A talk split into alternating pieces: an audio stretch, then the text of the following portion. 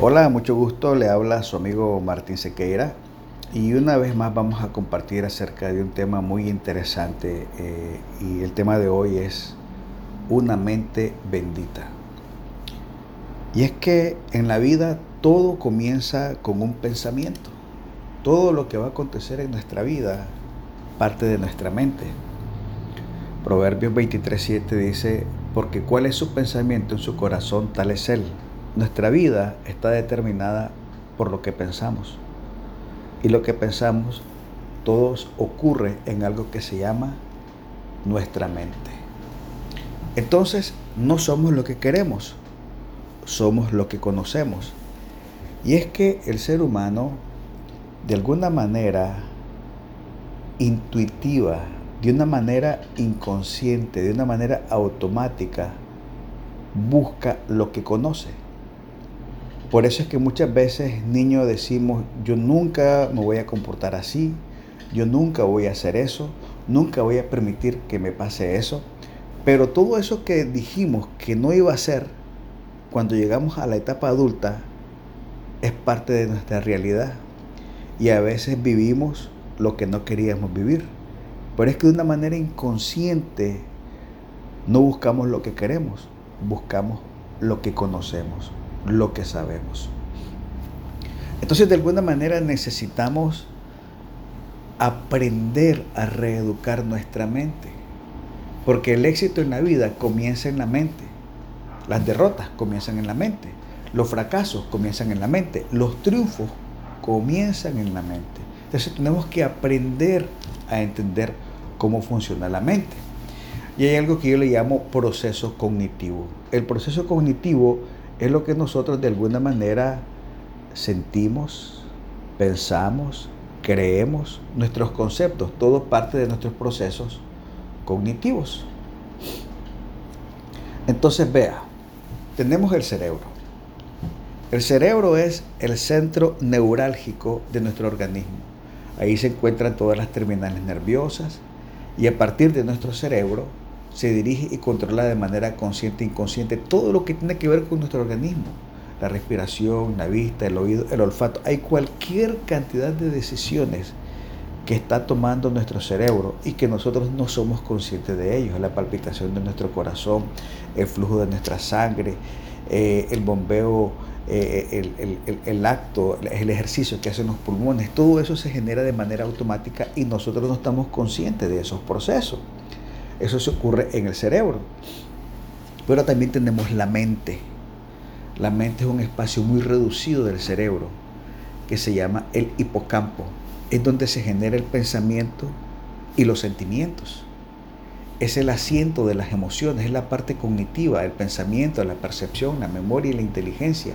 Y la parte afectiva, deseos, sentimientos, motivaciones, creencias, intenciones. Eso ocurre en eso que se llama mente. Allí los pensamientos pueden producir felicidad o pueden producir tristeza en la mente. Allí en la mente los pensamientos pueden producir eh, inspiración o decepción. Eso es parte del proceso cognitivo. Y ahora están los pensamientos, que no es lo mismo que mente, son ideas, conceptos con los que alimentamos nuestra mente. Entonces la mente influye en nuestro organismo porque los pensamientos generan alguna actividad física o actividad eléctrica y química en nuestro cerebro. Y esa actividad nos puede afectar nuestro cuerpo de manera positiva o negativa. Y entonces de alguna manera, por eso es que la Biblia nos dice, sobre toda, cosa, sobre toda cosa guardada, guarda tu corazón porque de él mana la vida. Y cuando la Biblia se refiere al corazón, se refiere a la mente. Entonces dice, sobre toda cosa guardada, guarda tu mente porque de él mana la vida. O sea, si la información, si los pensamientos que llegan a mi mente yo los guardo, estoy cuidando mi vida. Ahora, es importante entender que la mente es engañosa. Podemos estar recibiendo información peligrosa, pensamientos peligrosos y no nos damos cuenta. Mira lo que dice Jeremías 17:9. Engañoso es el corazón más que todas las cosas y perverso. ¿Quién lo conocerá? Entonces, esto nos lleva a nosotros a replantearnos algunas preguntas interesantes. ¿De dónde viene nuestra vida? Viene del corazón. ¿Quién dirige nuestra vida? El corazón, que es la mente. ¿A dónde nos lleva nuestro corazón? ¿A dónde nos está llevando nuestra mente? ¿Estamos conscientes de dónde nos está llevando el corazón? Dice la Biblia que es engañoso y perverso. Ahora, ¿cómo yo puedo controlar lo que está en mi corazón? A través de los pensamientos que estoy dejando que entren a mi mente, que estoy dejando que entre a mi corazón. En la psicología hay un concepto que se llama epigenética. Hay una vinculación muy íntima entre los pensamientos y la mente. De manera que si podemos controlar nuestros pensamientos, podemos controlar nuestra mente. Y al controlar nuestra mente podemos controlar nuestra vida. Entonces es muy importante aprender a controlar, a verificar, a revisar qué tipo de pensamientos están en nuestra mente, porque de allí manda la vida. Y ahí es donde la Biblia siempre nos ha enseñado este principio. En 2 Corintios 10:5 dice, derribando argumentos y toda clase de altivez que se levanta contra el conocimiento de Dios, llevando cautivo todo pensamiento a la obediencia a Cristo. Lo que está diciendo es, necesitamos nosotros poner nuestra mente alineada a los pensamientos de Dios, no a los pensamientos del mundo. Que nuestros pensamientos sean los de Dios y no los del mundo. O sea, es de alguna manera someter que nuestra mente funcione con los pensamientos de Dios. Ahora mira lo que dice Efesios capítulo 6 versículo 12. Porque no tenemos lucha contra sangre y carne, sino contra principados, contra potestades, contra los gobernadores de las tinieblas de este siglo, contra huestes espirituales de maldad en las regiones celestes. Entonces, de alguna manera, lo que está diciendo es que hay una lucha, que hay una batalla. ¿Y esa batalla dónde se da? en la mente. Sí, esa lucha contra principados, contra gobernadores, contra potestades, no es en los cielos. El campo de batalla es nuestra mente, el campo de batalla es nuestro corazón. Entonces, la mente es un ámbito espiritual. Y muchos cristianos y muchas personas están encarceladas en sus sistemas de creencia, en esos pensamientos que no vienen de Dios, que la Biblia le llama fortalezas. Y estamos tercos en posiciones que no son de Dios eh, y nos aferramos y esas fortalezas se convierten en nuestras cárceles. Y muchas veces las personas mueren dentro de esas fortalezas sin cambiar. Entonces, de alguna manera es importante entender lo importante que es someter nuestra mente a la voluntad de Dios. ¿Qué son fortalezas? Está el orgullo, el miedo, la amargura, el ego. Son fortalezas que de alguna manera no permiten que la voluntad de Dios y el pensamiento de Dios entre a nuestra mente. El orgullo nos impide estar abiertos a la posibilidad de que Dios quiere decirnos algo. Somos demasiado orgullosos para aceptar la voluntad de Dios. El miedo. Somos demasiado temerosos para cambiar, para dar un paso de fe. La amargura. Estamos tan resentidos, estamos tanto, tan aferrados al dolor que sentimos que es una pérdida perdonar. Y el ego cuando lo único que nos interesa es el yo y no nos interesa la voluntad de Dios. Son las principales fortalezas que están dañando nuestra mente. Entonces, de alguna manera necesitamos nosotros aprender a combatirlas.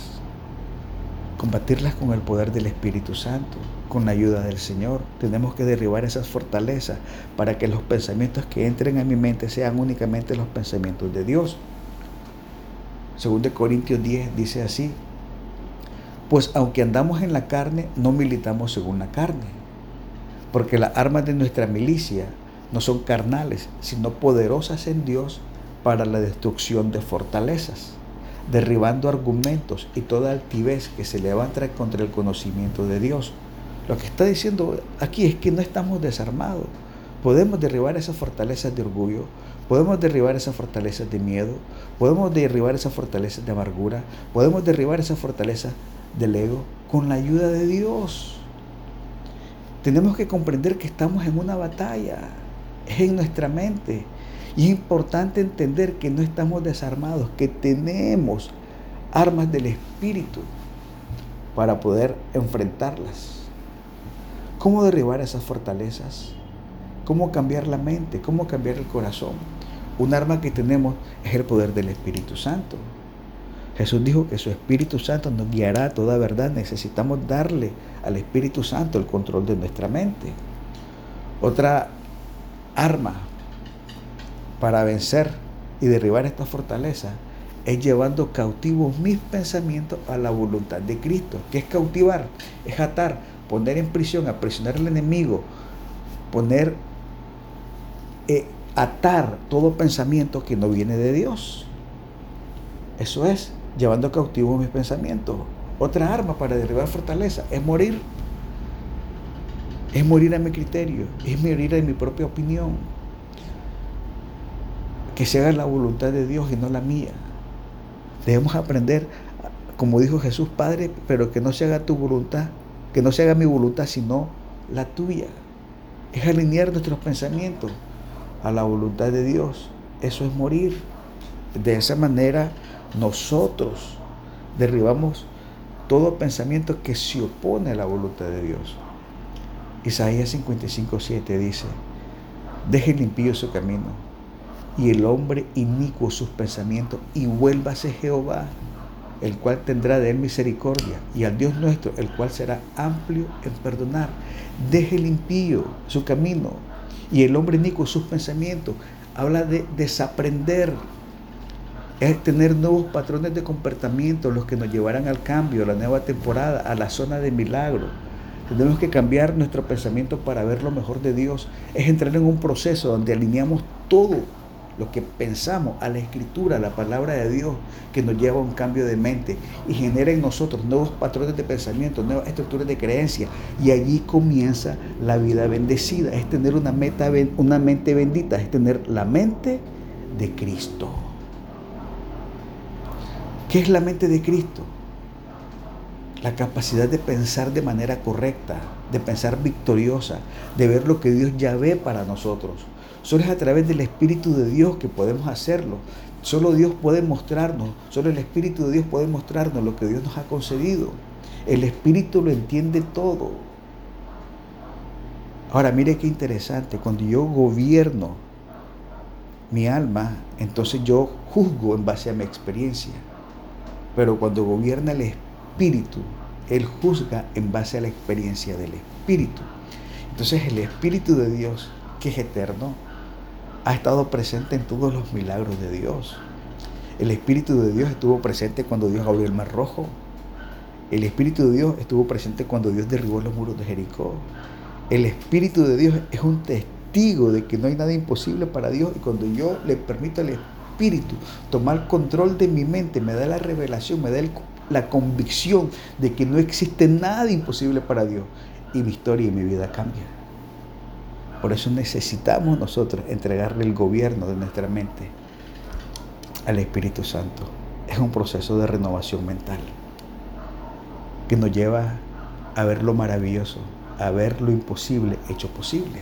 Y cuando ya tenemos nosotros cuando le permitimos al Espíritu eh, tener el control de nuestra mente, entonces podemos hacer nuestros aquellos versículos, Hebreos 11.3. Por fe entendemos haber sido constituido el universo por la palabra de Dios, de modo que lo que no fue hecho, de modo que lo que se ve fue hecho de lo que no se veía. Lo que está diciendo es, que todo viene desde una percepción del Espíritu, que desde la mente bendita, desde la mente del Espíritu, yo puedo decretar para que se manifieste del mundo de lo que no se ve en el mundo de lo que se ve. Mira lo que dice también 1 Corintios 2.9. Antes bien como está escrito, cosas que ojo no vio, ni oído yo, ni han subido en el corazón del hombre, son las que Dios ha preparado para los que le aman. Entonces, vas a ver lo mejor de Dios, aquello extraordinario, aquella que ni siquiera imaginas, cuando le permitas a la mente de Cristo tomar el control de tu mente y tu mente se convierte en una mente bendita para ver lo imposible hacerse posible. De eso se trata, tener la mente de Cristo, tener una mente bendita. Yo le voy a pedir que ore conmigo y pidamos al Señor que su Espíritu Santo renueve nuestra mente. Padre Celestial, hemos entendido lo extraordinario que es tener una mente bendita. En esta hora pongo mi criterio, pongo mi concepto, pongo mi opinión bajo el gobierno de tu Espíritu Santo. Que tu Espíritu Santo lleve cautivo todo argumento y todo pensamiento que hay en mí que sea contrario a tu voluntad. Y me someto a tu voluntad, Padre. Venga tu reino. Hágase tu voluntad, como en el cielo, en mi vida, como en el cielo, en mi casa, como en el cielo, en mi mente. Y que pueda yo experimentar lo que has preparado para mí. Cosas que ojo no vio, ni oído yo, ni han subido en el corazón del hombre. Son las cosas grandes, extraordinarias y maravillosas que has preparado para mí. Y mi mente y mi corazón están listos para ver y recibir tu gloria. Gracias Padre por esta palabra. En el nombre precioso de Jesús. Amén y amén.